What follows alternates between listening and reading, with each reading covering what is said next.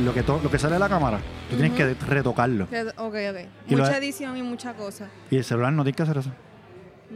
Porque el celular, El feature como tal del... ya el celular te cacha los colores y todo eso. Brillante. Y ya. ¿Estamos ready? Hoy tenemos equipo de producción. Gracias a la gente de guardarropa. Vamos a empezar por ahí. Mira, estamos ready. Mira qué bonita la camisa. Mira qué bonita mi camisa. Están allá backstage. Gracias a los dos por venir, por apoyar, por, por, por... Este episodio se supone que se hiciera hace como seis meses, ¿verdad? hace como seis meses. Como me dice, mira, hay una muchacha que yo quiero que tú hables con ella. Se llama Kiara. Y yo, pues dale, cuadramos. cuadramos fue que nunca, nunca, hice- nunca logré Ajá. hacer nada. Entonces, hablando con la gente de, de White Lion, que he ido conociendo los de Ponce, ¿verdad? Ujú. Pues entonces hablé con Bolita, después hablé con Jan y qué sé qué rayo. Y a mí me interesa mucho el tema de la psicología. Ujú. Y ahí llega, y ahí entonces hago el clic con lo que ellos me habían dicho y yo dije, ah, pues no, ya, había que hacerlo hace rato. Sí, él me había comentado algo, pero como que todo se quedó como un poquito Como, como al aire. Ok. Pero yo eso decía, fue oh culpa my mía. God. Eso fue, eso fue culpa mía. Está como sueltecito. Sí, eso es verdad. Sí. Mira, a ver, déjalo ahí, a ver, déjalo ahí, déjalo ahí, déjalo ahí. Si no, pues lo seguimos jugando con él, olvídate. Dale. Y entonces se quedó en el aire, en verdad fue mala mía. Pero estás aquí, Kiara, ¿cómo tú estás? Estoy bien. Dame la mano. Nerviosa, pero bien. Qué bueno que estás aquí. Qué bueno hablar y conocerte. Porque. Voy a empezar con las preguntas. Eh, Es, es hasta cierto punto real que tú de momento, como apareciste, como tú mismo me estabas diciendo, el otro día nos encontramos en una competencia y estábamos hablando de ese tema. Ujú. ¿Qué pasó ahí? Cuéntame. Como que vamos a hablar de eso un poco. ¿Qué cosa? ¿Cómo fue que aparecí Sí, o qué? exacto. Pues mira, realmente esto lleva bien poco tiempo. Yo básicamente voy a cumplir dos años, nada más, eh, a nivel competitivo, porque sí tenía un- como que había hecho ejercicio un montón de tiempo, pero como tal, eh, modo competencia, eh, desarrollo individual, pues fue hace dos años. Y lo voy a cumplir ahora en noviembre. Pero tú eras atleta de alguna otra modalidad. No. Este, yo sí en la high school siempre hice atletismo, voleibol y esas cositas, pero estuve cinco años fuera cero. Ok. Cero, me refiero, eh, subí de peso un montón, me dediqué a estudiar, a lo que ves, la profesión y todo eso. Pero no hago más que llegar a Ponce. ¿verdad? Porque comienzo mi doctorado. Y ahí entonces digo, yo necesito hacer algo porque estaba sobrepeso, la ansiedad me estaba como que ya como que matando. Para así la, que gente, para la gente que no sabe este, en qué en qué es tu doctorado. mi doctorado es en psicología clínica. Súper, súper. Eh, ya estoy en mi quinto año. Excelente. Así que estoy básicamente en mi internado eh, trabajando de lleno con la población. Qué brutal. Sí. Este, hablé con Jan, que se supone que cuando este episodio salga y el de Jan tiene que haber salido porque para contexto tuyo y mío, hoy es lunes Mm. y estamos grabando durante la mañana y esta noche sale el de Jan. O sea, tú no lo, tú no lo pudiste ver. No lo pudiste ver. Así que, pero para, para los que no hagan clic, pues Jan también es estudiante de psicología clínica. Sí. Quinto año, cuarto año, ¿no? Quinto, año. también, igual sí, que tú. porque estamos en, en el internado ambos. Ok, ok. Y pues nada, ese episodio en verdad pues, a mí me gustó mucho porque yo le estaba diciendo a él el otro día que me encontré en la misma competencia que tú, que para mí que el problema soy yo. Yo como que me siento mejor hablando con personas que, que estudian psicología. Bueno, Eso, eso- no sé. eso está mal, eso está mal. No, al contrario, porque significa que como que también nosotros tenemos una forma de hablar con la, y conectar con las personas. Nos gusta como que somos como que nos gusta escuchar. eh, más bien prestamos atención a lo que como que quieres decir. Quizás no mucha gente tiene esas destrezas y maybe por eso, no sé, pienso yo. Puede ser, puede ser. Nosotros salimos hablando de los modales también. En un momento hablamos de los modales, Jan y yo. Este, pero yo pienso también que no tienes que estudiar psicología para eso. Como que tú puedes abrirle la puerta a una persona, tú Ujú. puedes decir gracias, tú puedes darle paso a alguien. Sí, correcto. Y eso como que se... ¿Qué tú opinas? ¿Se pierde eso? ¿Se ha perdido? Yo pienso que más bien, porque dicen como que, ah, tú eres, tú eres psicólogo o estás estudiando psicología, así que tú tienes unas destrezas particulares que puede ser mejor con las personas. No, yo pienso que cada persona debe trabajar como que su forma de expresar, su forma de cómo proyectarse, Claro. la forma de conectar como que con los demás, no importa si eres otra cosa, no importa si eres ingeniero, doctor, lo que sea. Que eso es más como algo que tú debes lograr personalmente. Exacto. Debería ser una meta de todo el mundo. Definitivamente. By the way, yo soy el peor que se expresa. Ay, yo también. No, tú no, fíjate, tú eres bien a fuego. Este, entonces, volviendo atrás, llegaste a Ponce, este, estabas ahí para, estás estudiando allá, pero Pues- tú has sido de Ponce toda la vida. No. No, tú eres. Eso fue otra cosa. Yo soy natural de Cataño. Mm, So, entonces, cuando yo decido terminar el bachillerato en la, en la UPR en Río Piedra, eh, dije, pues me voy. Voy, me voy para Ponce a hacer el doctorado. Y eso fue un cambio también bien a lo loco. Pero yo siempre he sido así, como que me tiro, dale. So, me busqué, estuve los cinco años allá. eh, me mudé los otros días a Calley porque estoy en el proceso de Mm. internado en un lugar en Calley, ¿verdad? Así que estuve allá, no tuve problemas otra vez en volver a mudarme. Así que sí, estuve los cinco años en Ponce, comencé yendo a entrenar solamente para liberar estrés, ansiedad, bajar de peso, que era una meta. Pero entonces, yo sigo picando cosas. La ansiedad era por, por el estudio. Sí, por el estudio, porque era mucho, porque ya no trabajaba y estudiaba, ahora todo era estudiar. Así que, ¿qué hago? ¿Qué, ade- qué además de estudiar hago ahora? So, eso como que crea un poquito de, "Mm, estoy desesperada, no sé qué hacer. ¿Ves? Y, y, y si yo estudio psicología, ¿no tengo herramientas para manejar la ansiedad? No necesariamente. Si yo no psicología. necesariamente. No, no, no, no. Mira, sabes que muchas personas me preguntan eso. Ok. Como que tú por ser psicóloga o por estudiar psicología estar en la rama, tienes las mejores destrezas para el entrenamiento, para esto. No es así, Ok, no es así. Cada persona es individual, ok. bien individual. Y entonces, como Nada, pues... Ah, y entonces el aumento de peso, disculpa. Fue también pues por lo mismo. Debido a los cinco años que estuve fuera, en el bachillerato solamente trabajando y estudiando, que no hacía ninguna actividad, cero. Casi estuve en las 200 libras. Oye, rayete. Entonces, Sí. cuando tú fuiste a Wave, que me dijiste que, que tú me habías visto, yo, yo ni me acuerdo. Sí, eso fue como una, en un momento de pandemia, creo que fue que empezaron a abrir. Yo estaba con mi familia en Cataño, así que no estaba en Ponce, así que yo dije, tengo que entrenar, tengo que buscar qué hacer. Y pues fui a Wave y te vi. Pero entonces allí tú estabas beginner. O ya tú tenías... Era la clase, ¿no? Era la clase, la clase, la clase. Diantre, loca, en verdad, mala mía. No me acuerdo, sorry. Qué No desastre. te preocupes. Qué Yo me desastre. acuerdo clarito. Tremendo, eso fue- Alguna barbaridad tengo que haber dicho. No. Y entonces, nada, pues fast forward, llegas a Ponce, estudias, haces todo esto. Ujú. Y entonces, ¿cómo llegas a hacer...? Bueno, ya tú habías hecho cross training acá, dijiste, pues voy a buscar un sitio que también haga crossfit allá o algo así. ¿Cómo? Yo te había hecho cross training acá, en, en Wave. Yo digo acá, como si estuviésemos No, en pero yo, cuando yo fui a Wave, ya yo había empezado en White Lion. Ah, ya yo había empezado. habías Lo que pasa es que empezado. por pandemia, que cerraron y todo, pues yo me fui para casa de mi familia otra vez. Entiendo, ¿verdad? entiendo. Y pasé el tiempo allá. eh, con mi familia y entre Ponce y allá, pero todo estaba cerrado, así que yo continué haciendo ejercicio en mi casa. Mm. Y el cambio más grande que yo he visto físicamente fue en ese periodo de pandemia que yo entrené en casa. Cuando yo cuando vuelven a abril y todo, yo entonces regreso a White Lion, Mm. pero regreso a clases, a las clases normales, a hacer lo que es normal. Este, y de ahí empieza todo A, mí- a mí me dijeron que había un programa, es que no lo conozco, que se llama Shape Up. correcto. ¿Qué es Shape Up? Pues mira, todo depende de lo que de la meta que tú quieras. Tú quieres hacer CrossFit o tú quieres simplemente eh, estar en buena forma, así que Shape Up es ideal para estas personas que quieren adelgazar, que quieren mantenerse activos. Es más como que para mantenerse también. Ok, ok. CrossFit ya es más técnica, barra. Son muchas personas de Shape Up dicen, no, yo no quiero como que esto de las barras, yo quiero solamente eh, correr, bajar de peso, hacer pesas, pero pesas suaves. Así que ahí yo comencé.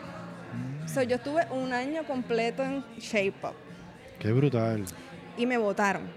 Te dijeron, mira, vete para allá, para... No, es que así fue porque me acuerdo que el coach que estaba en ese momento era bien, él era conmigo así, bien, y me decía, Kiara, ya yo no te quiero aquí. Me decía, yo no te quiero aquí, ¿para qué tú vienes para acá? Pero ya él había identificado que tú tenías alguna habilidad. Sí, que él ya estaba viendo que yo hacía las cosas bien rápido, que pues recuperaba rápido, que, Claro. podía- que siempre estaba como que ahí, ahí, ahí. Y yo solamente iba, cogía la clase y me iba. Ok. Relax. yo no, o sea, yo nunca estuve como que con... Yo lo que quería era liberar. Exacto, pero tu objetivo entonces era solamente quizás bajar de peso de esas 200 que estabas y porque tu prioridad siempre ha sido los estudios.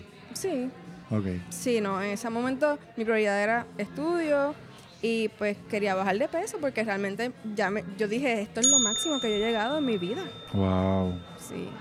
¿Superaste la etapa de ansiedad? ¿Superaste esa situación? ¿Solamente con ejercicio? Wow, qué brutal.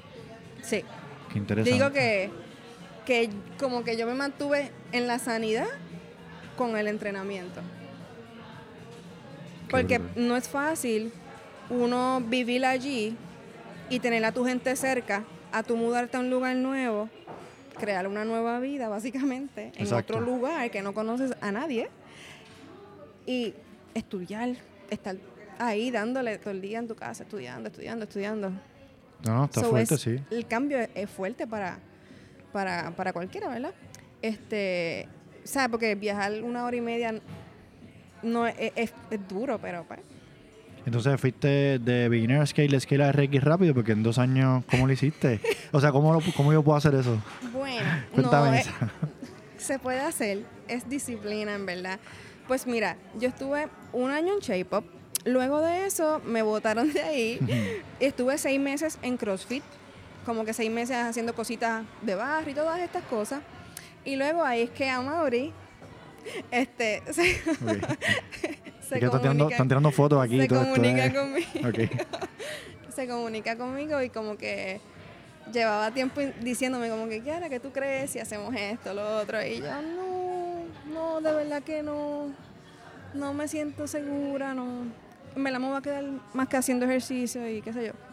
Pero ¿qué pasa? Las clases de CrossFit empezaba yo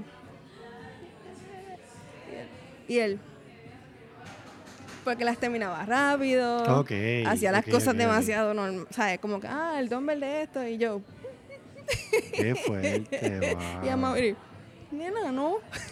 Ok.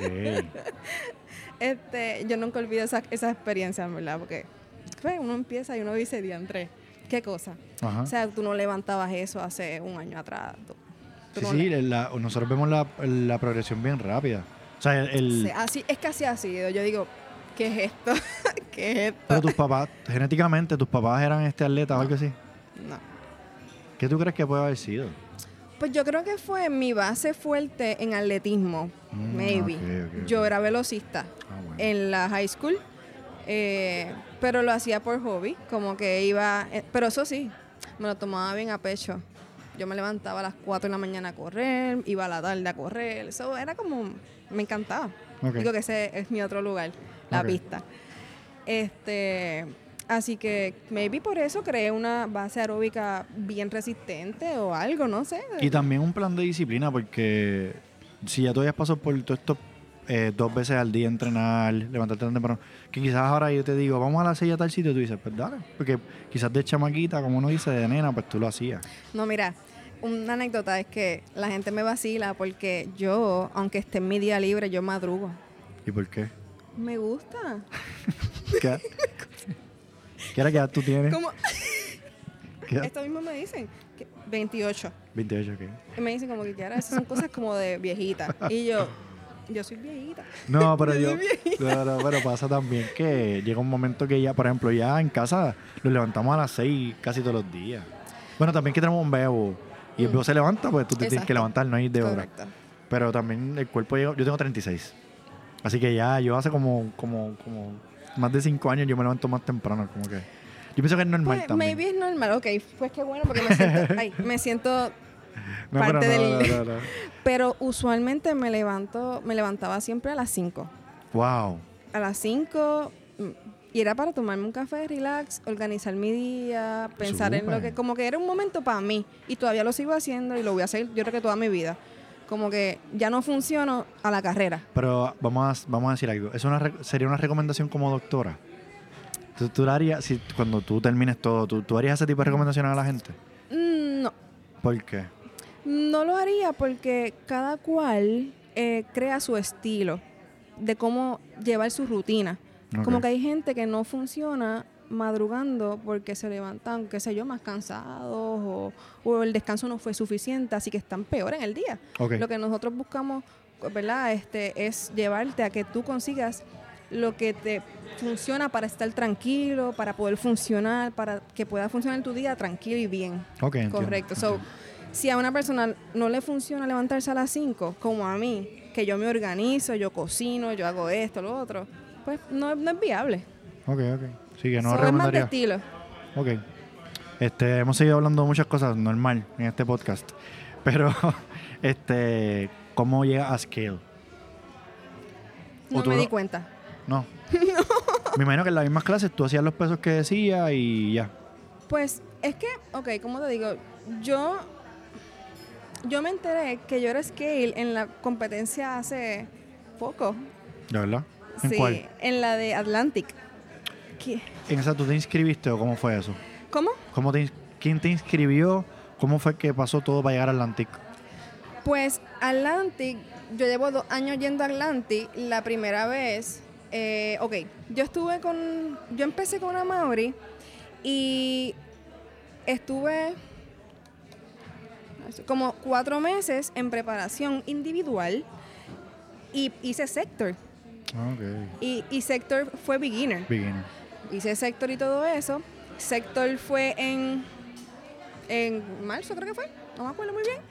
Ya en el verano me Ajá. inscribí para Atlantic nivel intermedio, que es scale allá.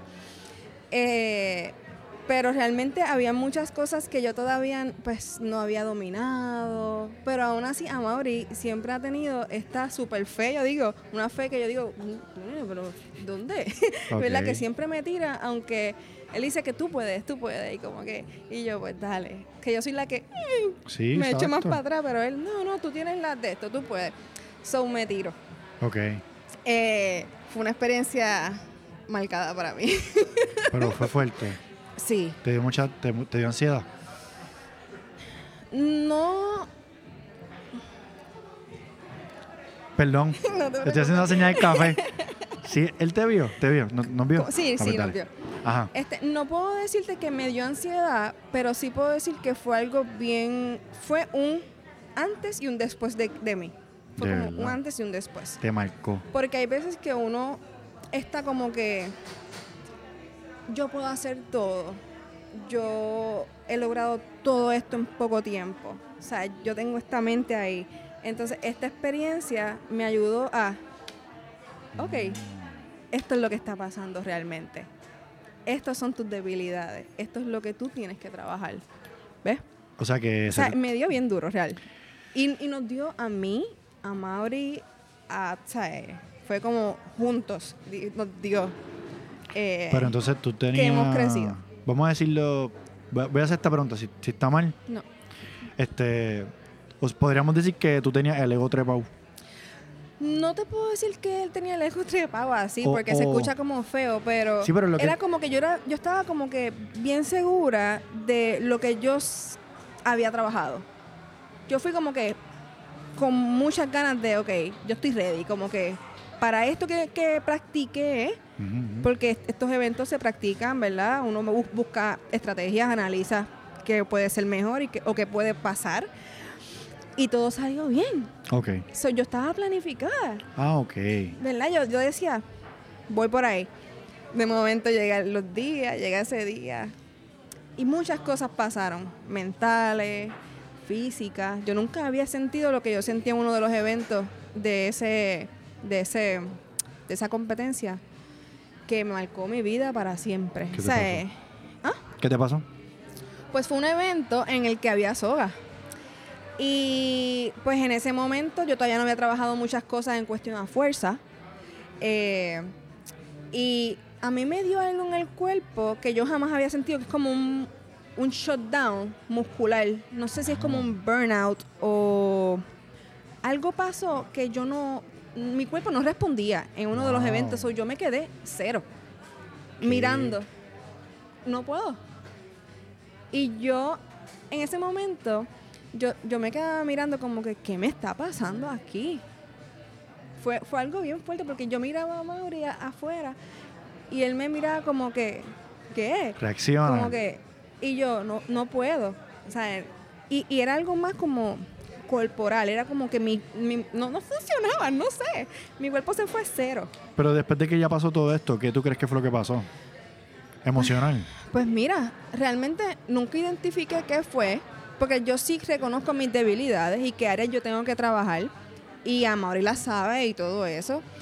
Pero jamás pensé, yo dije, el cuerpo me traicionó, Amaury. Algo que yo pensé que nunca me iba a pasar. Pero, pero cuando, ¿qué fue? ¿Que cuando te fuiste a trepar la soga no te pudiste trepar? ¿Cómo fue? Sí, no. Mi, o sea, ¿sabes que Para, para la soga tienes que alar. Ujú. Y alar. No podía alarme. Yo no podía subir mi cuerpo hacia arriba. Wow. Fue algo bien marcado. Y fue como una derrota, bien derrota para mí. Como que, que, como que yo me sentía tan segura de, de lo que iba a hacer. Y más que ya había practicado el evento y todo salió claro. perfecto, todo salió como, pues, como esperábamos. Y pues sí. ¿Y cuál era el objetivo para ustedes en esa competencia? ¿Cuál era la ¿Saber expectativa? dónde estábamos? Ok, ok. Como que acuérdate que yo no había no llevaba mucho tiempo. ok. Yo no llevaba mucho tiempo eh, entrenando ni nada. Así que es como que este esta competencia fue para ver dónde estamos parados. ¿Y el resultado final? Tengo, ¿cómo te, ¿Dónde estabas parada? Pues, bastante bien, bastante mal, Tú dices bastante... en cuestión al leaderboard. Sí, pero no, no- yo no quiero saber en el, en el leaderboard, yo quiero saber expectativa versus la realidad. ¿Te encontraste donde tú querías estar o te encontraste más abajo, te encontraste más arriba? ¿Cómo te encontraste? Mm, No sé si me estás entendiendo. ¿Me escucho? entiendo. Sí, sí, sí. Eh, yo creo que me encontraba más abajo. De lo que tú Sí. tenías de lo que tú tenías esperado. Sí. Y ahí tú dijiste, vamos a Sí. meterle a esto. Pero ¿sabes qué fue lo mejor de todo eso? De todo eso? Que en el momento en que yo salí de, esa, de ese fin de semana, yo le dije a Mauri, ya yo sé lo que yo quiero trabajar y qué yo necesito para lo próximo. Y él, ajá. Y hablamos y analizamos. Y hasta el momento yo creo que eso fue lo que funcionó. Y lo que ha estado funcionando, ¿verdad? En ahora mismo. Y entonces, ¿cuándo fuiste Reggae? No, no he ido a RX. La, la otra vez que volví, y es porque por esa experiencia, yo dije, yo no, yo no puedo tirarme RX. Ok. Yo tengo que como que sentirme que yo sí di la batalla en esta categoría, en ese lugar. Porque una cosa bien rara de, ese, de esa competencia es que los workouts son bien distintos a los que vemos por ahí naturalmente son workouts como que directo a que tú tienes que darle, como que no es como que ah, puedes ir con calmita, no, es un- son como un workout preparado así, para que te queme.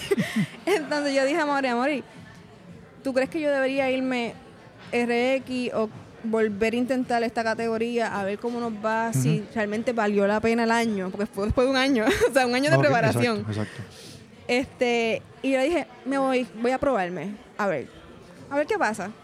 Y te digo, fue la mejor experiencia. No, no, brutal. Ahora sí yo digo, ok, ya. Sí, sí, exacto. Y Aprendiste un montón. ¿Cómo? Aprendiste un montón. Pero entonces, en la competencia de Carolina, ¿qué tú fuiste? ¿Qué categoría tú fuiste? RX. Por eso que tú, que tú fuiste RX. Eso, por eso, o Pero, sea, ok, ok, eso fue, eso fue una decisión como a lo loco, yo digo. pero esa fue tu primera competencia RX o ya todavía. Sí. Ah, de verdad. Sí. Qué Por eso ahora es como que-. Ok, ahora entiendo, ahora entiendo. Sí, no. Ahora entiendo. Realmente fui porque vi las cosas que había y dije, ok, podemos darle. Pero no pensé que iba a ser, no, pensé el resultado, no, pensé en que podía pasar lo que pasó. ¿Qué pasó? Que, que ¿verdad? Que llegamos al segundo lugar. Por eso, exacto, tú fuiste con Onyx. O sea, también tú, tú fuiste con alguien que está muy, está muy bien Eh, preparado. Sí, no, y realmente también eso fue otra, esa es otra historia con él, porque Cuéntame. yo no, yo todavía no tengo todas las cosas que tiene un RX. Yo digo que estoy en preparación Eh, para poder estar en la categoría de forma completa eh, y bien, como que no estar como que batallando, Sí, sí, sí. ¿verdad? Con los skills y como que, ah, no sé. O quizás dependiendo del partner, porque esa es la realidad. O sea, muchas veces pasa que.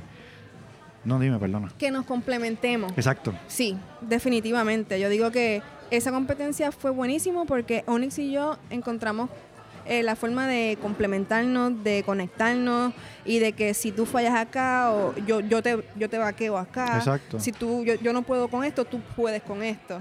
So, eso fue lo bueno de esto. Pero de irme yo sola, pues ahí es más Exacto. ¿Qué es la que hay? Espérate, que llevo el café. acá. ¿Cuál es? Sí. Es que yo no escucho. Seis. Y ese es el de- Y este es el de 8. Gracias, por todo, gracias. Bueno, pues hay que hacer el anuncio. ¿Dónde es que estamos? Bueno, porque tú fuiste la que hiciste el contacto. ¿Dónde estamos? en 404 en Cagua. 704 en Caguas, Café. Este, cuando entré, estaba Héctor 30, Ya. que él, este, pues la gente que no sabe, pues él tenía un podcast antes y había, y había hecho un montón de cosas en la comunidad de CrossFit. Y tú lo conoces, ¿verdad? O- sí, o sea, lo conozco a través de las a redes. través de las redes, exacto. Sí, gracias a él y gracias a la gente de Café 404 por recibirnos. Yes. Y el mío, yo no sé qué, yo tengo como un cisne aquí. Como un cisne. No, sí, es verdad. Es verdad, un Él tiene un cisnecito. corazoncito. Tiene un corazoncito. Así que salud y gracias. Salud. Este, tropecé y tomando mientras tanto. No lo voy a editar, se va a ver tú ahí en barra. embuste. Mira, está- estamos bien. No, tranquila. Yo ahí con la... Ahí, este. Pero está a gusto, estamos bien. Sí, estamos bien. Este, estamos tratando de hacer una historia de ti antes de llegar quizás a lo de la psicología, que a mí me encanta ese tema. Mm. Pero, ¿te sientes RX? Sé sincera. ¿Cómo? ¿Te sientes RX? Creo que me falta mucho todavía. Siento que hay mucho que trabajar. Ok. Para como, maybe es que yo soy bastante retante conmigo misma. Pero siento que mucha gente me ve, incluso me pasó en sector. Mucha, cuando fui beginner, yo levanté pesado y como que, ah, tú no eres beginner, qué sé yo. So, eso es como que, ajá, y lo demás. O sea, para tú estar en una categoría, tú tienes que tener todo, por lo menos. Una pregunta. Yo hablé con. Ya antes se me olvidó el nombre. A veces están viendo el nombre de la gente. Básicamente lo que hablamos fue que si son 10 skills Mm. y tú tienes 8, Mm, ujú. ¿por qué no brincar la categoría? Porque hay gente que, y me pasa mucho con los beginners, que tienen todas las skills pero no levantan pesado. Un ejemplo. Pero levantas peso, no es como que no levantas pesado. Ujú. ¿Por qué no moverte scale? Y, y lo mismo con los skills que no Ujú. se mueven. ¿Qué tú opinas sobre eso? ¿Tú opinas que la persona debe tener todos los skills antes de moverse? ¿O tú opinas que, que tenga el 80% de los skills es suficiente? Mira, yo, Kiara, como siempre he hecho las cosas, es que, y es como yo soy mi personalidad, a mí me gusta estar preparada para todo. Como que hay gente que se puede tirar como que...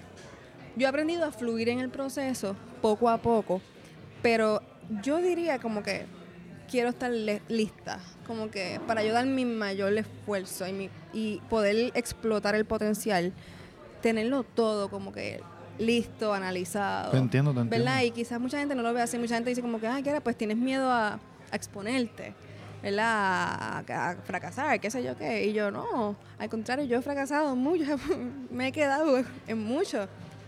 Pero no, yo pienso que es decisión de cada uno, si desea brincar o no. Eh, además de que es tu proceso. O sea, no tienes que estar enfocado en que, ay, tú eres RX y es de hace tiempo. Si tú te quieres quedar intermedio, porque te sientes cómodo, qué sé yo, do it. Pero si no, y quieres progresar, quieres ver otras cosas, quieres eh, exponerte, eh, sentir el otro calentón, pues dale también. O sea, no sé, yo estoy Yo- bien como que... Yo siempre digo, enfócate en tu proceso. Yo pienso que, yo pienso que es un, un área de mucho debate porque, Co- Correcto, sí, siempre va a haber... porque lo que pasa es que yo me, yo me enfoco en mi proceso y vengo y mato beginner, por decir una categoría.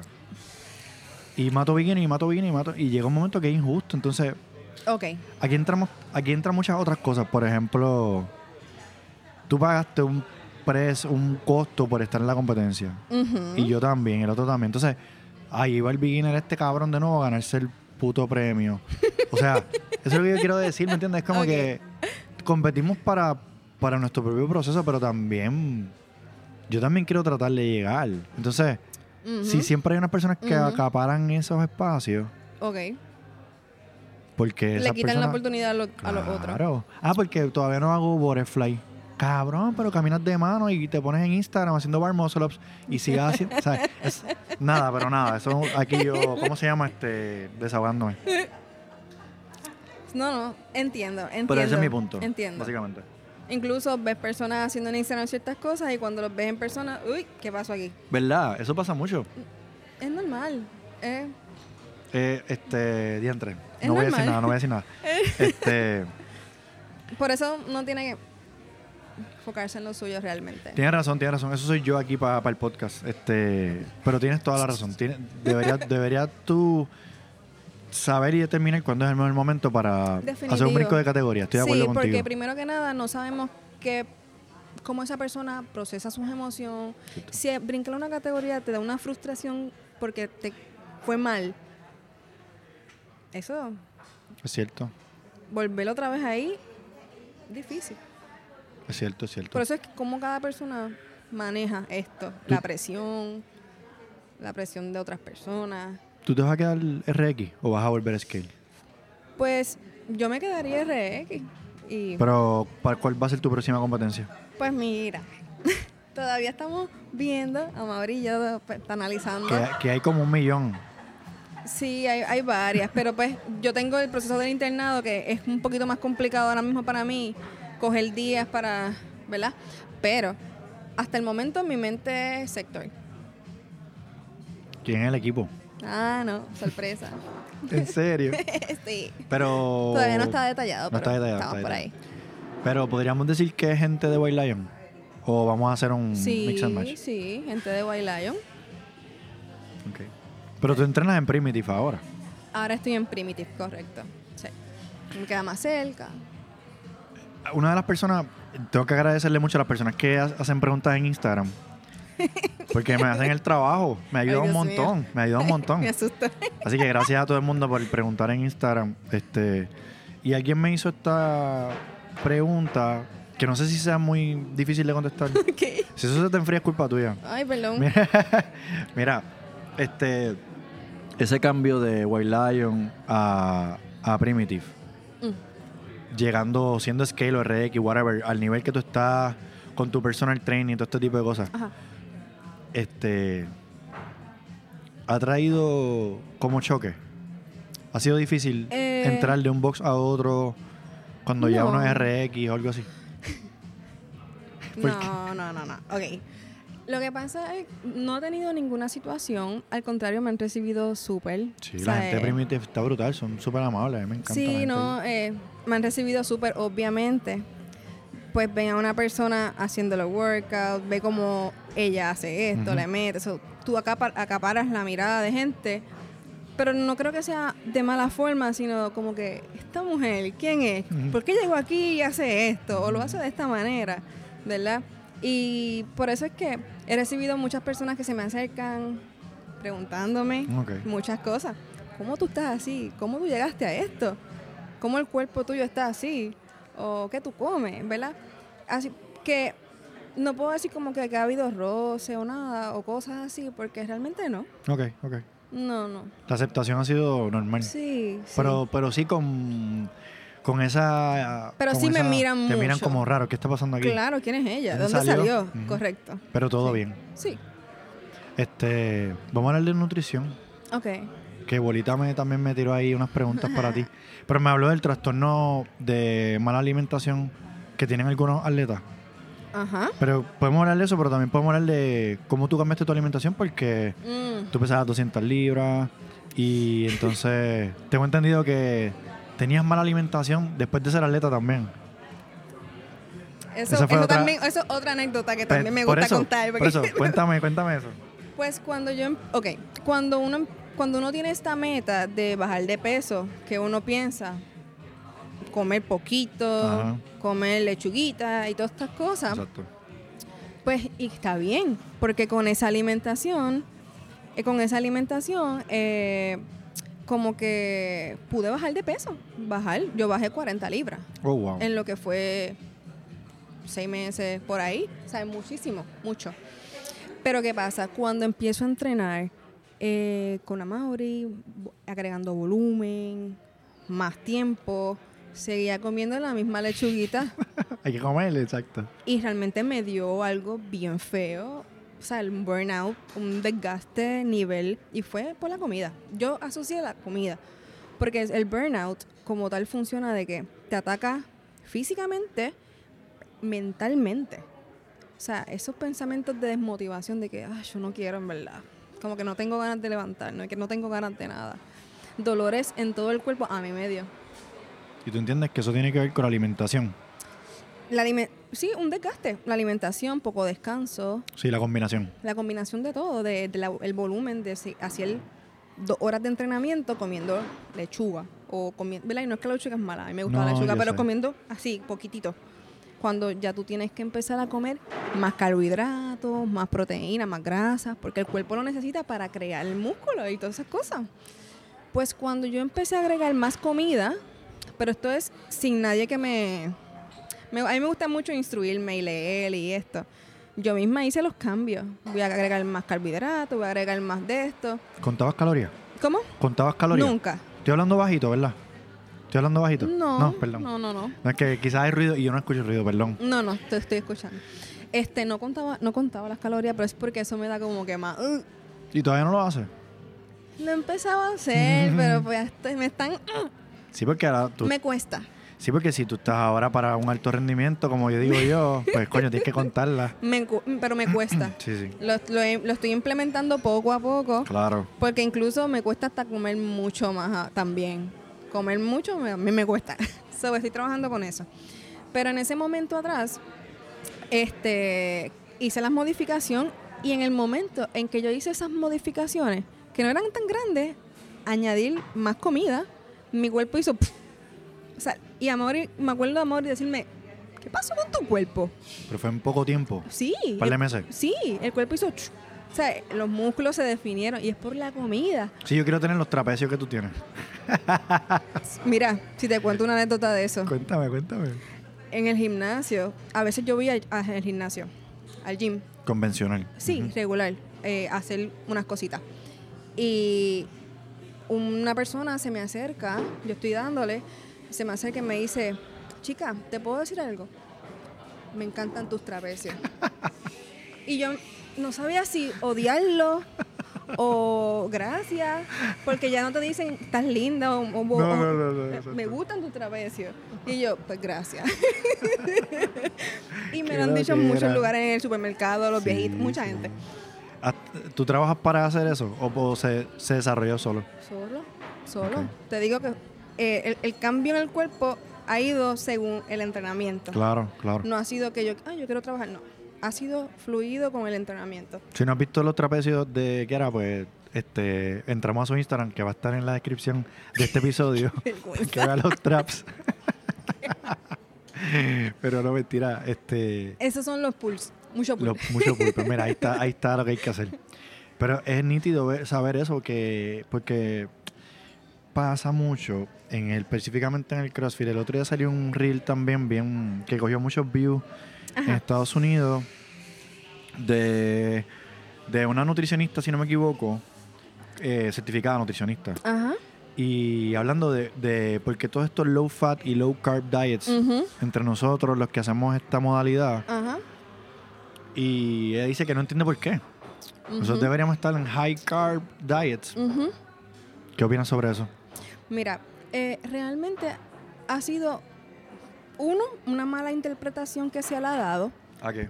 a, a eso del low carb, porque realmente CrossFit nunca dice que no puedas comer low carbs. Nunca lo dice. Sin embargo, pues como que las personas ven, las- estas personas de games que postean sus comiditas, que son así chiquitas y whatever, pero realmente eso tampoco es lo correcto. O sea, se supone que tú comas una porción, ¿verdad? Que y también tenemos esta mentalidad de que si comemos la porción que necesitamos, nos vamos a poner gordo y vamos a, a cambiar nuestra estructura. Porque mucha gente le tiene miedo a que comes más, claramente no vas a tener los cuadritos, no vas a tener muchas cosas, sin embargo, tu rendimiento va a elevarse. Exacto. Eh, pero en cuestión a la alimentación, eh, yo creo que ha sido una mala interpretación, ¿verdad? Porque necesitamos comer carbs. Pero en ningún momento CrossFit ha dicho que, que lo debes eliminar. Sí, Simplemente debes comer limpio. Y así fue que yo empecé a ver mis cambios. Ok. Sin nutricionista ni nadie que me dijera qué hacer, yo solamente comía limpio. Ok. Pero comía arroces, pastas, pero no comía. Yo no cocino mucho, pero no cocino condimentado, mucha grasa. Cero, arroz blanco, eh, salmón, o brócoli, vegetales, so- alguna grasa, aceite oliva. Pero eso es limpio y estás comiendo bien. Exacto. No estás comiendo mucha grasa, que es lo que ellos no quieren, que comas grasa, grasa. Eh, so, es como una mala interpretación que Sí, se le ha dado. Entiendo, estoy de acuerdo. Entonces cambiaste tu alimentación. Empezaste a crecer músculo. Sí. Y a suplementarme también. ¿Con qué? Muchas veces, bueno, proteína, las proteínas, tomaba este toma aceite de pescado, para Ok. la inflamación, cositas así. ¿Te sientes ¿Para como un bodybuilder cuando vas por ahí con tus comiditas y tus cosas? No, No, no, me es, no, es tan, bien, no es tan a ese nivel. No. O sea, tú... Para, yo no veo esto como un como un- una pesadilla de No, no, comer claro, así. claro. No, claro. Yo siempre he comido como bastante light, yo digo. Ok. Pero entonces, ahora que te están pidiendo incrementar la ingesta calórica, ¿qué está pasando? Pues lo he trabajado, lo que pasa es que comer demasiado. ¿Cuánto te piden? ¿Cómo? ¿Cuántas calorías te piden? De 2.800 a 3.000. Ya, puñeta. ¿Cuánto tú mides? 5.3. ¡Eh, a rayo! Ya. ¿Tú estás con bolita también o estás con otra persona? No, estoy con Estás otra persona. Bolita me ha pedido 3100. Yo mido Tú tienes 511. 3.100. Yo mido 511. Diablo, diablo, 2800 debe ser un montón. Es un montón. Y yo digo que a veces llego, a veces no. So, es como que, ah, quiero comer, pero no, pero sí, pero, pero nada. Es a lo que uno se acostumbra. Sí, la- y- exacto.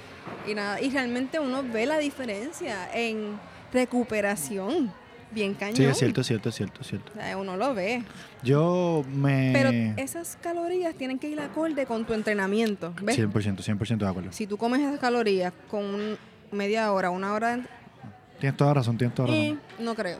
¿Ves? También, también pasa, hablando del cuerpo, que, que yo dije, para el carajo, el físico, definitivamente, este que es mucho más difícil también, yo digo, cuando uno ya está picando para 40, pues, lograr algún tipo de físico. Pero yo dije, me voy a olvidar, voy a agarrar mi por ciento de grasa adicional, voy a llegar hasta donde el diga, voy a irme robot mode, porque muchas veces hay que, hay que seguir este como por fe, Mm. estas dietas, digo yo. Por fe. Sí, por fe, porque tú dices, papi, yo no sé. Voy a seguir por fe y cuando él llegue al cut face, que entonces ya vamos a ver agarrar músculo, vamos a hacer un poquito más fuerte, eso es lo que estoy esperando. Ajá. Este, pues como que nada. estás como que bulking para entonces después esos Sí, músculos. ¿verdad que él, él no le llama como tal bulking, lo que está diciendo es, pues nada, nada, vamos a agarrar un poquito de peso Ajá. para que tú te sientas mejor manejando pesos mayores. Ok. Que en verdad suena bi- es bien obvio. si, si, si yo estaba en 1.65 y yo no podía levantar ni una barra, era como que... O sea, definitivamente tiene toda razón. Hay que aumentarle peso para poder quizás lograr pesos mayores. Eso sí, se jode la gimnasia un poco quizás, se puede joder el cardio un poco. Pero nada, tú tienes que hacer todo por seasons, Exacto. pienso yo. Sí, como que trabajar, como que esta, esta vez nos vamos a enfocar Exacto, en peso, esta vez nos vamos a enfocar en gimnasia. Exacto. Y esto, sí. Pero sí, en la alimentación también influye en si estás haciendo gimnasia o si estás haciendo peso, Exacto. aeróbico, nadando, todo influye. La, la alimentación para mí que, lo que es la alimentación y el sueño, el descanso, para mí eso es como, Vamos a hablar del sueño. ¿Cómo, ¿Cómo trabajas con el sueño? pues mira, ¿Duermes bien? Cuando me pasó lo del burnout, yo dejé de dormir. Yo dejé, o sea, cuando me pasó aquello, yo, mi sueño horrible, me levantaba cada hora. De verdad. Eh, empecé a tomar melatonina para, para ver si podía nivelar mi sueño, porque yo decía que yo nunca he tenido problemas de sueño. Y era pues el entrenamiento con la alimentación, eran, eran tantas cosas. Eso que me empezó a dar taquicardia por las noches. Wow. So, era el mismo cuerpo reaccionándome, diciéndome que ahora tienes que darme alimento porque no me estoy recuperando. Y ahí fue que, ok, empecé a comer. Mi sueño se empezó a regular. Dejé la melatonina porque no la necesito. Yo de por sí me acuesto todos los días a las 10 de la noche. Eso es otra cosa, la gente. ¿Qué era? Nosotros enviamos mensajes a las 11, yo no contesto ni un mensaje. Muy bien, muy bien, muy bien, muy bien. Si me quedo, vale. Exacto, exacto. Pero me acuesto bien temprano y me levanto bien temprano. Ok. So, y duermo toda la noche. Este, el tema de dormir, para mí es un tema también de debate, de mucho debate. Ok. Porque es bien individual, bien independiente, Ujú. por muchas cosas. Hay personas que, y tú y yo conocemos atletas que trabajan de noche. Sí. Estas personas, pues, si tú le pides que duerman ocho horas, este, también tienen cosas durante el día, tienen hijos, tienen, ¿sabes? Sí. Es un poquito, a, a mí me, no me gusta cuando se generaliza con el tema, porque, porque perdemos de perspectiva que no todo el mundo tiene 25 y hacemos CrossFit y mami me cocina y me lava la ropa. O sea, hay otras, hay otras cosas que ocurren Sí. que, que no, no- ¿sabes? Yo me levanto todas las noches dos y tres veces a chequear el bebo. ¿Sabes? Sí, no es lo más- mismo. no es lo mismo, No es lo mismo ni vas a rendir igual en el Exacto. entrenamiento, así que hay que tener como que pues paciencia y como Sí, que sí. ser comprensivo, porque todo el mundo tiene una rutina diferente. Exacto. Obviamente tu rendimiento no va a ser el que se espera, pero hay gente que funciona súper bien con cinco horas de sueño y yo. Exacto. Ojalá. Yo yo, quisiera. ¿cómo? yo, yo, Yo ¿cómo? quisiera, yo quisiera. A veces yo me pongo a leer, este, que podemos, que quiero hablar contigo sobre la lectura. Me pongo a leer sobre research y cosas de sueño Ajá. y dicen no que estas personas lo, lo lograron con seis horas de sueño. Y yo digo, ah, pues dale, voy a mis seis horas, descabronado. Y te levanta como. No sirvo para nada. y yo digo, papi, ¿cómo lo haces? eh, Y, he tratado, he tratado, pero en verdad conozco también personas que con cuatro horas lo logran, pero no sé cómo lo logran. Sí, yo no, tampoco, yo tampoco. Realmente yo soy bien celosa con eso. Ya me da sueño, anyways. Me dijeron que te preguntara sobre si lees Ajá. y qué lees. Bueno, a mí me gusta mucho, bueno, a mí me gusta mucho leer eh, como que motivacionales, ¿Ah, sí? para mí. Para mí me gusta, y por las mañanas es una de las cosas que hago en lo- las dos horas que estoy haciendo nada en casa, Ok. ok. tomando café. Exacto. Este, Desde las 5 de la mañana. Sí, me levanto a leer, me leo una o dos páginas de algún libro, Ok. pero otra cosa, me gusta leer mucho poesía. Poesía. ¿En serio? No creo que conozca a nadie que lea poesía. ¿Qué Me te, gusta ¿qué te gusta de eso? ¿Cómo? ¿Qué te gusta sobre eso? ¿Qué te gusta sobre ese tema? que lo puedes interpretar como tú prefieras hacerlo. O sea, eh, la persona te da, te tira para que tú interpretes algo, pero tú lo puedes interpretar como tú quieras. Y lo vas a interpretar como con las cosas que estés pasando en ese momento. Me encanta porque te hace llevar como a otro lado, como que te saca de donde estás, como te lleva a otro lado. ¿Pero qué tipo de poesía? ¿Es como romántica o qué? Me gusta la romántica, me gusta también como que de esta poesía, no sé cómo explicarlo, eh, que habla mucho sobre, sobre la mujer, empoderamiento. Mira qué bien. Me gusta mucho ese, ese estilo de, de como que de, de poesía, no sé. ¿Compras libros sobre eso o los buscas en la...? Sí, compro libros. Ok. Compro libros, o si veo uno que me gusta y leo un trocito, ah, lo voy a pedir. Ok. ¿Y el libro que me estás diciendo que leíste por la mañana, Ajá. este, cuáles estás leyendo ahora? Pues ahora mismo estoy leyendo uno que se llama Implaca- Implacable.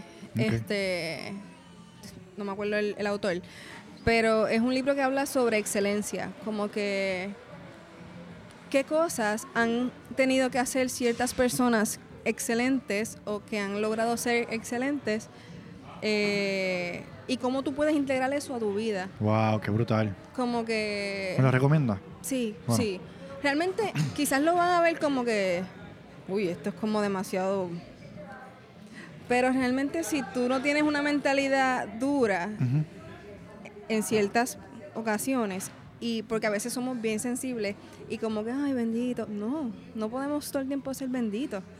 Tenemos que a veces que trabajar, meter mano. Y ese libro te tira a eso, a como que, no, no, no, bendito nada, tienes que trabajar. Excelente. Tienes que enfocarte en ti, en tus cosas. Tú eres el que estás trabajando, no, no, no una persona que te está mirando y te está apoyando. ¿Ves?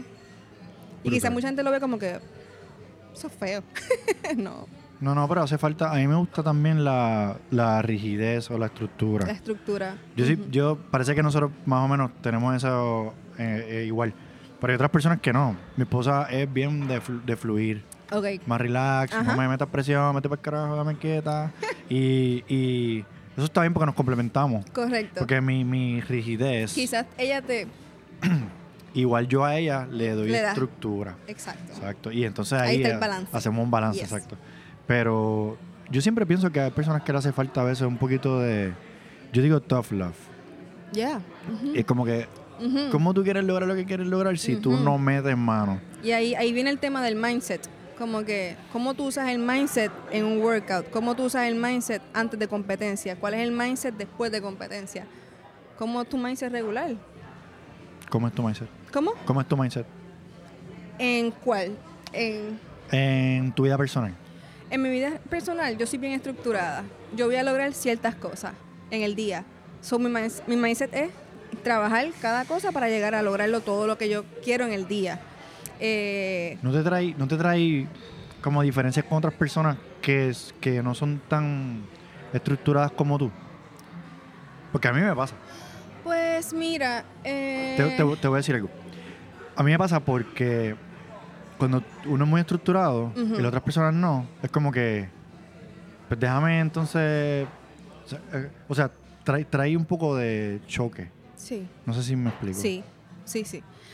Yo, yo he tenido que aprender a cantazo limpio, a ser más eh, flexible. ¿Verdad? Exacto, sí, exacto, exacto. sí, sí, he tenido que aprender a hacer introspección o analizarme, como que, quiera, cógelo con calma, como que fluye. Exacto. Eh, porque no, en- no en todas las áreas es bueno.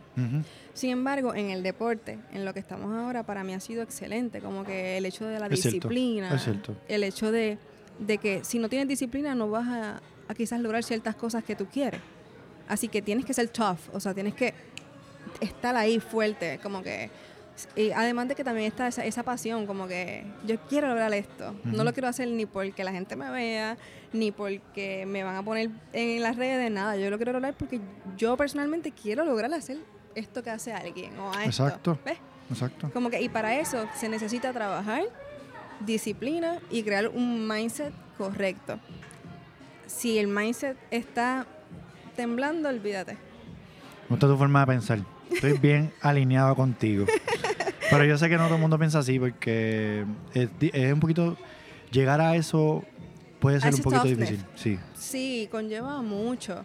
Eh, co- conlleva mucho autoconocimiento. ¿verdad que sí? Sí, sí, como que haber fallado mucho te hace como que crear esta, digo que está, como que ya yo pasé por eso, ya que caramba, Exacto. ya yo pasé por esto, no me va a volver a pasar.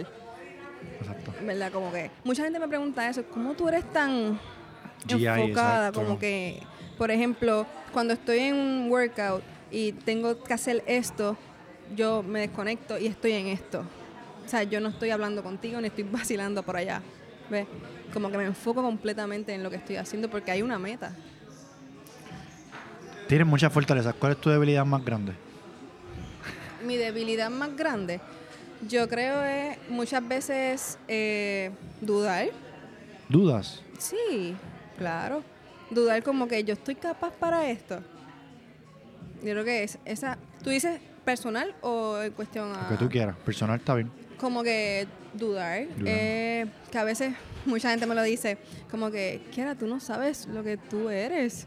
Tú no estás viendo lo que nuestros ojos ven contigo. Y yo misma no lo veo, ¿ves? Eh, eh, ya me dijo que hay un término psicológico para eso. Este, yo lo confundí con... Puñeta. ¿Cómo se le dice el, este término? Se me olvidó. Este, como que tú no crees que tú eres suficientemente capaz de lograr algo. Eso tiene un nombre, eso tiene un término. Que lo he dicho mil veces y siempre se me olvida. Este, whatever, después me acordaré. Ok. Pero básicamente que, que, que tú no, tú sabes que tú eres capaz, pero tú no sabes cuán capaz eres de Correcto, sí. Sí, y a veces eso mismo me pasa. Y, y yo pienso que eso es una debilidad, ¿verdad? Como que uno no sabe. Síndrome del impostor. Ah, pues eso. Como que Eso, eso mismo, eso. eso mismo. Este, eso sí ataca. Ok. Y a veces como que uno no sabe Exacto. cuántos uno es capaz. a- si no es que otra persona te dice que ahora tú no ves lo que nuestros ojos ven contigo. Y es porque tú estás tan enfocado quizás en crecer, crecer, en crecer, en crecer. que tú no estás viendo lo de ahora, el presente. Así que una de las cosas que he trabajado es no estar tanto en el futuro y estar más en el presente. Y eso es lo que le digo a todas las personas. Porque muchas personas que comienzan en el CrossFit o están en el CrossFit tienen una ambición, y eso es bueno, tener visión, no es que es malo, pero están como que allá arriba. Como que yo quiero lograr esto, pero vamos a enfocarnos en el ahora. Mira las cosas que estás trabajando ahora. Disfruta del proceso. ¿Verdad? Esa parte es bien difícil. Y, eh, bien difícil. Desenfocar el futuro es bien difícil. Claro, estar más en el presente te ayuda a, a ser más agradecido. Como que, wow, mira lo que mi cuerpo está haciendo ahora mismo. Que hace mucho tiempo atrás, hace dos meses atrás, mi cuerpo no hacía esto. Yo empecé CrossFit sin un pull-up. sin un pull-up. Cero. Es cierto, es cierto, tienes razón.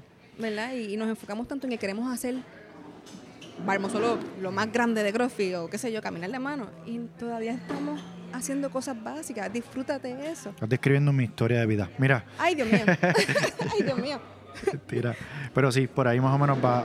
eh, Tienes toda la razón. Yo siempre pienso en el futuro y este es, es eh, yo pienso que yo le llamo awareness, básicamente. Ajá. Es, es mucho awareness, es estar consciente del presente. Por eso tiene que ver con meditación y toda esta mierda. Ujú, ujú. Que a mí me encanta ese tema también. Mm. Este, sé que nosotros siempre hablamos así, eh, de aquí, de allá, de allá, allá. Me gusta, está cool. Yo siempre pienso que es como tomarse un café o tomarte una cerveza con una persona. Es como que así mismo debería ser la conversación. A mí me gusta así. ok. Porque tú no vas a un sitio y decir, te tengo que decir algo y te voy a hablar de este tema por cinco minutos. Eso no es normal, tú no hablas Sí, así. no, no se va a poner como que, ay, cinco minutos, ¿cuánto es? Sí, por eso. ¿Cuánto falta? Y, pero lo que te quería preguntar, ¿estás bien? ¿Estamos a gusto? ¿Está todo bien? Viste, al principio estabas bien como que, ¿qué rayo, qué vamos a? Pero ya estamos bien. Me da nervio, pero está bien. No, pero estamos fluyendo, estamos Sí, fluyendo. sí. Así que te agradezco un montón. Este, vamos a hablar un poquito de, de psicología. Mm. Este, ¿Por qué decidiste estudiar psicología? Pues mira, eh, realmente nunca decidí estudiar psicología. Que no. No, yo digo que la psicología me escogió a mí. Ok. Yo empecé medicina, para estudiar medicina. Oh. Eh, pero ¿qué pasó? En estas clases de, en estas clases de mm, electivos, cogí psicología. Oh. Y yo dije, pero es que esto es lo que yo quiero. Yo quiero conectar con las personas. Yo no, yo quiero conectar con las personas y los doctores lo hacen. Claro. Pero los psicólogos conectan internamente. Directamente, exacto. ¿Verdad? Como que a tu interior, literalmente. Y ahí me quedé. Yo dije, esto me atrapó. Qué bonito. Y literalmente de estar cogiendo clases de biología, todo esto para medicina, me fui. Mm. Y eso fue un choque en mi familia también. Eso te iba a preguntar, ¿tus papás qué dijeron? ¿Tu familia qué Mi dijo? papá, mi papá, él, mm, eso como que no sé, de verdad, Kiara. Mi papá, este, como que él es más, yo soy bien así, eh, lo subjetivo, lo que nadie ve, la- los pensamientos, papi es, Objetivo. papi es números, números, eh. y así somos. Mi papá es así y yo soy así. Eh, sin embargo, cuando yo le explicaba todo, como yo me sentía y todo, él me dice, ok, esta es la tuya Sí, muy bien, muy bien. esta es la tuya. Y cuando le dije que iba para Ponce, él, ¿qué hora que tú te vas para Ponce? Sí, papi, lo voy a hacer. cuando la gente dice que va a estudiar psicología, que hay que ser doctor, ¿verdad? Tú tienes que ser doctor. Es un Es doctorado. un doctorado. Sí. Este, Digo, hay otras ramas de la psicología que se pueden ejercer con maestría, pero psicología clínica como tal, un doctorado. exacto, que es la que tú y Jan están Correcto. trabajando. Este, la gente mira como más abajo el psicólogo que el doctor regular. Como que lo ven como... Sí, ¿Por qué? Hoy en día hay un debate, y eso ha sido un debate yo creo que eterno, de- desde mucho tiempo atrás, que es que como no podemos probar con números ciertas cosas, no es real. Entiendo. Porque lo que es real es lo cuantificable, lo que nosotros contamos, lo que vemos ahí, lo que tenemos a la, a la vista. ¿verdad? A nosotros trabajar con pensamientos, emociones, ¿quién puede contar eso? Cierto. Obviamente con el tiempo se han, enrollado, se han desarrollado métodos para uno puede analizar a fondo las emociones, eh, pruebas para hacer y se puede cuantificar ciertas cosas. Pero siempre ha habido un debate en que eh, esto no es real. ¿Verdad? ¿Cómo se mide? Exacto, exacto. So, esto no es objetivo, ¿ves? Y eso ha sido el debate, básicamente. Entonces... Que le, ¿cómo- le han quitado importancia. Sí, eso es lo que estaba Ahora, pensando. hoy en día, como vemos tantas cosas ocurriendo, ah, ahora sí es que se ve la necesidad que hay. es que ha sido como de momento como un boom, correcto. Claro. De la necesidad de la psicología en, en- en el día a día, yo pienso. Y como que, realmente hemos pasado por tantas y tantas cosas en Puerto, en Puerto Rico, en el mundo. Pero en Puerto Rico, por ejemplo, los temblores, pandemia, huracanes. Sí. O sea, eh, todas estas cosas han estallado en las personas, diferentes tipos de cosas, emociones, de todo. o sea que hay billetes para los psicólogos. ¿Cómo? Hay billetes para los psicólogos por ir para abajo. hay negocio, hay pues, negocio. Sí, y somos pocos Hay necesidad, lo que quiero decir es que y hay somos necesidad, bien pocos los que hay. Ok.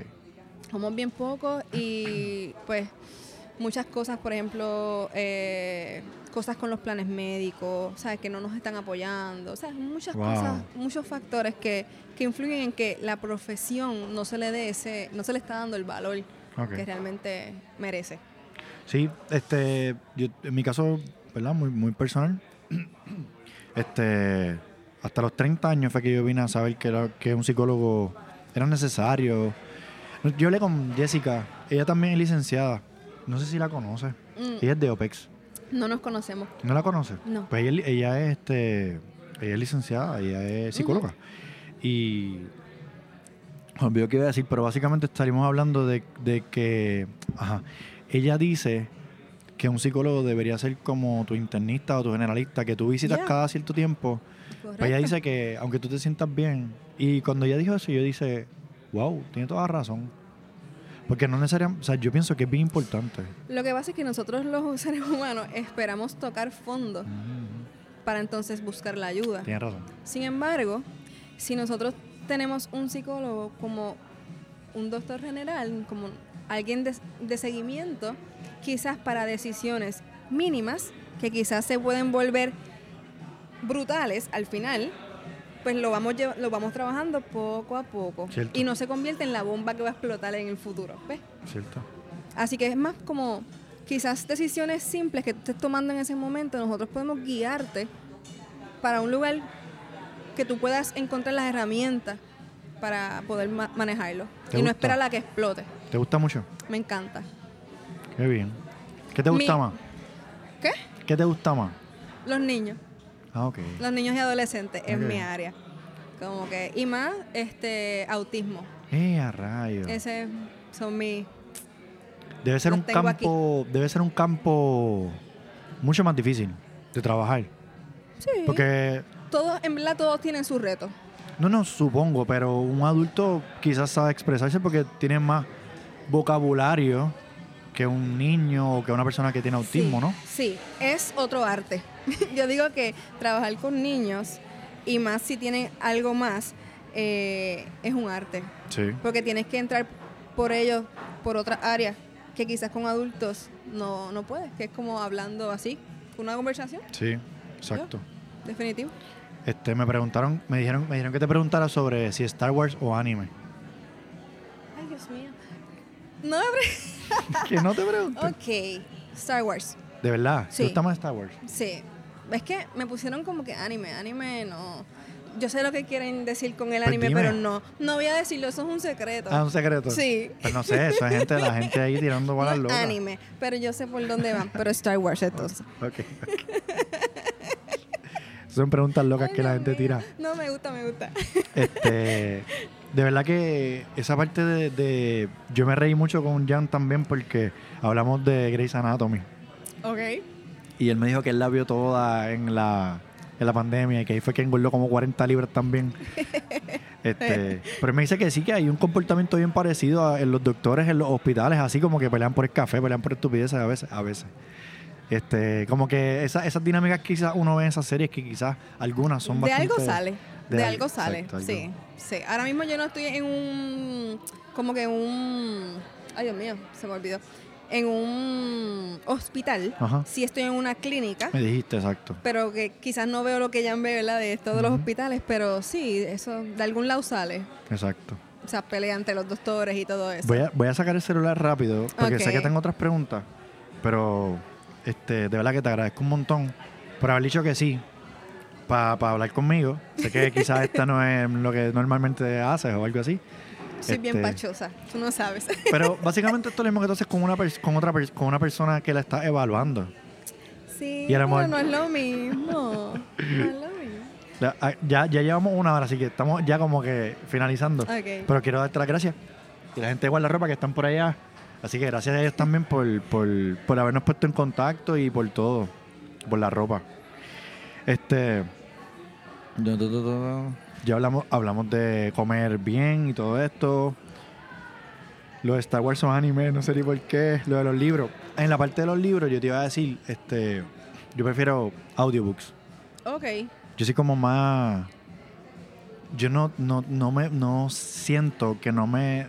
Yo siento que yo me voy a morir pronto. Que todo tiene que ser, yo tengo que hacerlo todo rápido. Yo tengo que, yo tengo que en el poco Como que tiempo que yo tenga. aprovechar el aprovechar tiempo. el tiempo, exacto. Ajá. Probablemente dije lo, no, no lo dije correctamente.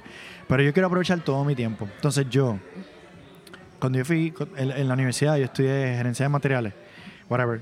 Y había una clase que nos enseñaron sobre el Gantt chart. Y básicamente, no sé si sabes lo que es el Gantt chart, pero el Gantt chart es como que son procesos y cuánto toman esos procesos. Y hay procesos que no pueden comenzar hasta que termine otro proceso. Correcto, ok, ok, ya. Pero hay procesos que pueden correr a la vez. Por lo tanto, a la misma vez que tú, tú pones una tanda de ropa a lavar, mientras la ropa se está lavando, es un proceso que toma una hora. Tú- en ese proceso tú puedes fregar. Sí, ajá. Y la ropa no se va a detener de lavar mientras tú estás fregando. Así, así funciona mi mente. Escucha esta loquera. Ok. Pues yo, yo digo, ok, si yo voy a emplear una hora en un proceso y yo puedo a la vez escuchar un libro y mi otro proceso no se va a afectar porque fregar es como que tú no necesitas estar super aware. Ujú, Después que tú le eches jabón y lo hagas bien y lo hagas con calma y no te cortes, no necesitas, pen- ¿sabes? Necesitas pensar. Ajá. No sé si me estoy explicando. Sí, te entiendo. Pues así es que yo... es como las personas que guían y bajan la música cuando están perdidos. Claro. O, o cuando da reversa. O cuando da reversa. música. Baja la música. Para activar el sentido. no, pero sí, entiendo lo que me quieres decir. Pues así básicamente funciona mi cabeza. Yo, yo prefiero, en vez de sentarme cuatro horas a leer un libro, pues yo prefiero escucharlo. Ok. Y ujú. emplear ese tiempo también a la misma vez haciendo otra cosa. Otras cosas. No sé, lo que era mío. Yo el papel. ¿Te Necesito el papel. Sí. Necesito marcar, escribir. Mi mamá este, es bibliotecaria. Y siempre le gustaron, siempre le gustan los libros, este, leer y todo. Es una persona muy, le encanta la lectura. Pero todo ha sido físico. Nunca, y yo mami, pero trata de esta parte, ¿no? No, le enseñes eso. Bueno, no sé. En cambio, mi mejor amigo, yo le dije, mira, esto de los libros y como que tú puedes hacer esto y esto. Y él se cambió. Él Como que dijo, ahora todo es en, en prefiere, iPad. O... prefiere audiobooks. Audiobooks. Prefiere escucharlo, como yo. Mm, Exacto. ok. Que- Pero nada, cada, cada cual con... Pero, Sí, pero es con una su opción, forma. es una opción porque hay libros que son un poquito más difíciles de digerir. Yo creo que es más fácil leerlo. Ujú. Pero cuando es una lectura bien, bien básica, los audios funcionan, pienso yo. Sí, sí. Hay gente que funciona más como que oyendo, guiando y oyendo un podcast o que es solamente oyendo, ¿sabes? Exacto. Sí. Este, la pregunta de bolita era trastornos alimenticios en atletas y apego a las dietas. No sé ¿Cómo? si trastornos alimenticios en atletas y el apego a, a las dietas.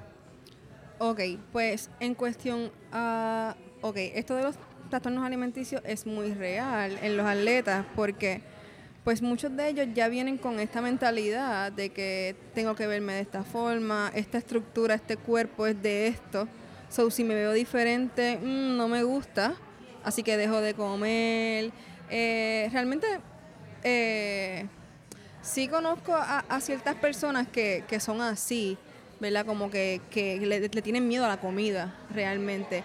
Y yo, mira, yo siempre he pensado en que la comida va a determinar tu rendimiento.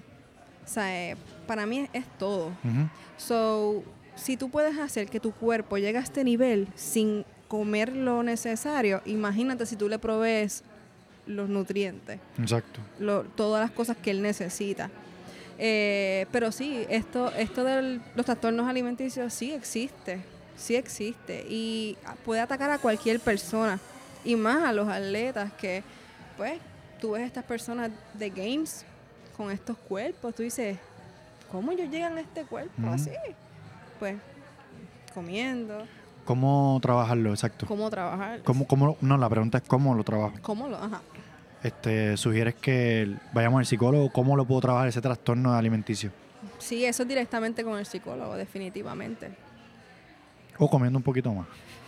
Sí, pero si ya es un trastorno alimenticio, Mm. necesitas una ayuda extra, que es la del psicólogo. Porque ya que hay factores mentales, eh, emocionales, Sí. hay muchas cosas detrás que decir solamente, ah, pues come. No es tan fácil como decirle a una persona, come. ¿Ves? Cierto, cierto. Es más, más difícil. Tienes toda la razón. Este. Dos preguntas y ya. El logro de competir en Guadalajara. ¿El qué? El logro de competir en Guadalajara. Pues mira, eso, eso fue otra cosa. De verdad, el eh, fue una experiencia que yo dije, wow, como que esto es lo más brutal. O sea, yo tomé la decisión de ir, de ser parte de eso, porque yo dije, quizás nunca más vuelva a tener esta oportunidad. Como que de encontrarme con estos atletas de allá, de poder calentar en el mismo lugar que ellos. Eso está brutal. Eso está Tener brutal. al lado a la muchacha, a Mallory, o a- Yo decía, tengo miedo. Eso está Yo brutal. déjame no estar rara. Ah, yo me hubiese tirado fotos con todos ellos. No, y, no, y, y- y el punto es que mucha gente pensaría eso, pero en ese momento ellos están Claro, en centrados. su, centrados en calentar, en que vamos a meter mano, ¿me entiendes? So, no se puede hacer. Pero para mí fue otra cosa. También me llevó a otro, a otro, a otro, a otra parte del deporte, de mi, de mi mente fue como otro escalón. Como que estar allí, exponerme en un clima diferente, eh, en eventos diferentes, por ejemplo el de natación. Eso te iba a preguntar, ¿cómo te fue, cómo te va la natación? ¿Estás bien? ¿Cómo? Pues eh, es la parte que, mm, no sé, no me encanta mucho. Ese es el mal del boricua, yo no Ay. entiendo. ¿Por qué? Hay agua por todos lados. No, no todo el- lo que pasa es que no todo el mundo tiene como que, yo digo que eso se tiene que trabajar desde bien pequeño para Sí, desarrollar estabilidad. Una persona que empiece los otros, Ahora, empieza a los 30, mañana, ajá. no, o sea, eh, la misma, no va a ser lo mismo. Claro. Pero ¿tienes coach de natación o no? No, Lo estás haciendo por tu cuenta. No, y ahora mismo no estoy nadando, pero sí, en un momento llegué a nadar casi todos los jueves y todo eso. Ah, o sea, Sí, pero ahora mismo por el internado, o sea, no. Pero llegaba un momento que sí que nadabas. Sí, sí, sí. Y incluso tenía mi, mi, mi, lo que tenía que hacer de natación y todo. Oh, wow. Sí. Este. La importancia del respeto a cada atleta sin importar su nivel. Eso, eso es un tema que se puede demorar como tres horas, pero... No, no, pero. Pero realmente eh, lo que pasa es que cuando tú ves que tú te estás desarrollando tanto, te olvidas que hay otras personas que te están mirando, que te miran, que te admiran, que te observan. O sea, y tú poder darles a esas personas eh, lo mejor de ti, como que cualquier consejo que ellos te digan, te pidan, eh, y no mirarlos como que, ah, yo estoy acá arriba, o sea, resuélvete tú. No, al contrario. Como que pienso que se ha perdido mucho eso. ¿Verdad? Como que si estás en una, en una, en una competencia y ves a unas personas que son, qué sé yo, beginner o, o scale, darle el codo, o como que si ellos vienen de ti, las miras mal, o como que, ¿quién tú eres? Yo no te conozco, ¿me entiendes? Como que, incluso me pasó en Caribbean, muchas personas que, que me siguen en las redes se me acercaron, como que yo te sigo. eh, Me pagan los pelos, está bien brutal. no, es que yo, yo, yo misma yo, ¿qué? O sea, personas que me conocen de las redes que yo no los conozco. So, ellos me dicen, mira, yo te sigo. Y yo, ¿tú me sigues? Ah, pues, o sea, es poder hablar y como que tú estás bien dura. Y yo, ¿y tú qué estás haciendo? ¿Le estás dando? O sea, es como que este interés genuino por las otras personas que aunque no están en tu misma categoría, te están observando. ¿Cierto? So, tú eres casi un modelo para estas personas. Así mismo es. Así mismo es. Así que siempre darle lo mejor de uno a no importa quién. Esté logrando un pull-up o esté logrando un ritmo solo, una cosa de esa. Exacto. No, eso está, eso está muy bien. En un cuento, en una anécdota rápida, el otro día estábamos en Black Ops, ¿verdad? Que nos vimos allá. Sí, Este, y hubo unas personas que siempre que me ven me saludan y consumen el podcast y todo, son una pareja excelente.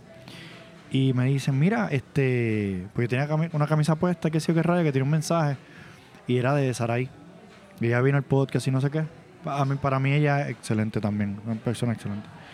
Y ellos me dicen, ay, a mí me encantaría conocerla y no sé qué rayo. Y yo, pues vente. Y ella fue bastante, la, como tú describes cómo uno debería ser, pues ella también lo hizo. Y eso me gustó, o sea, digo el nombre de ella, este, porque yo también pienso que hay que reconocer esas cosas. Cuando la gente lo hace, lo hace bien, hay que reconocerlo. Eso es bien importante.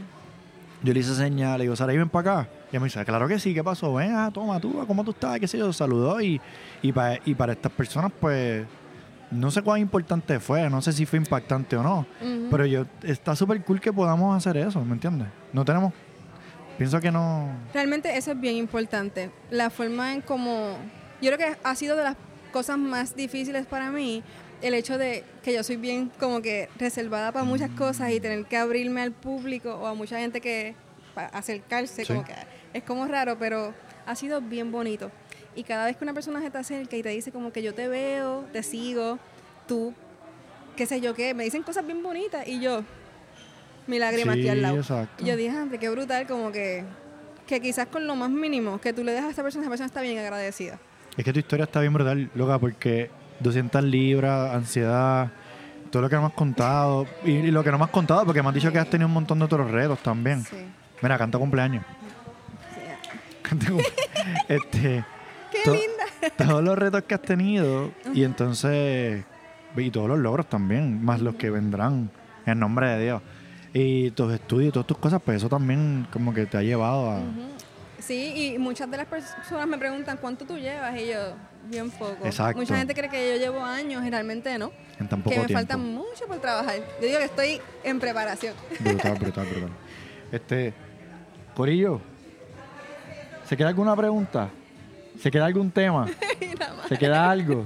¿algo que tengamos que decir antes de cerrar? no Yo, créeme, hemos hablado un montón. Gracias a la gente de Guardarropa de nuevo por, por, por, por setear todo. Aquí la jefa puso las cámaras.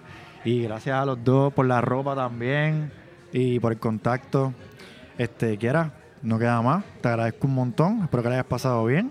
Gracias. Se quedan un montón de temas, yo lo sé, Sí, pero es normal, mucho. siempre pasa. Así que, nada, te doy la mano. Gracias mil. Cuídate mucho. Aquí otro episodio más de Mi Opinión Sin Educación. Kiara, Víctor Ortiz. Nos vemos. Adiós.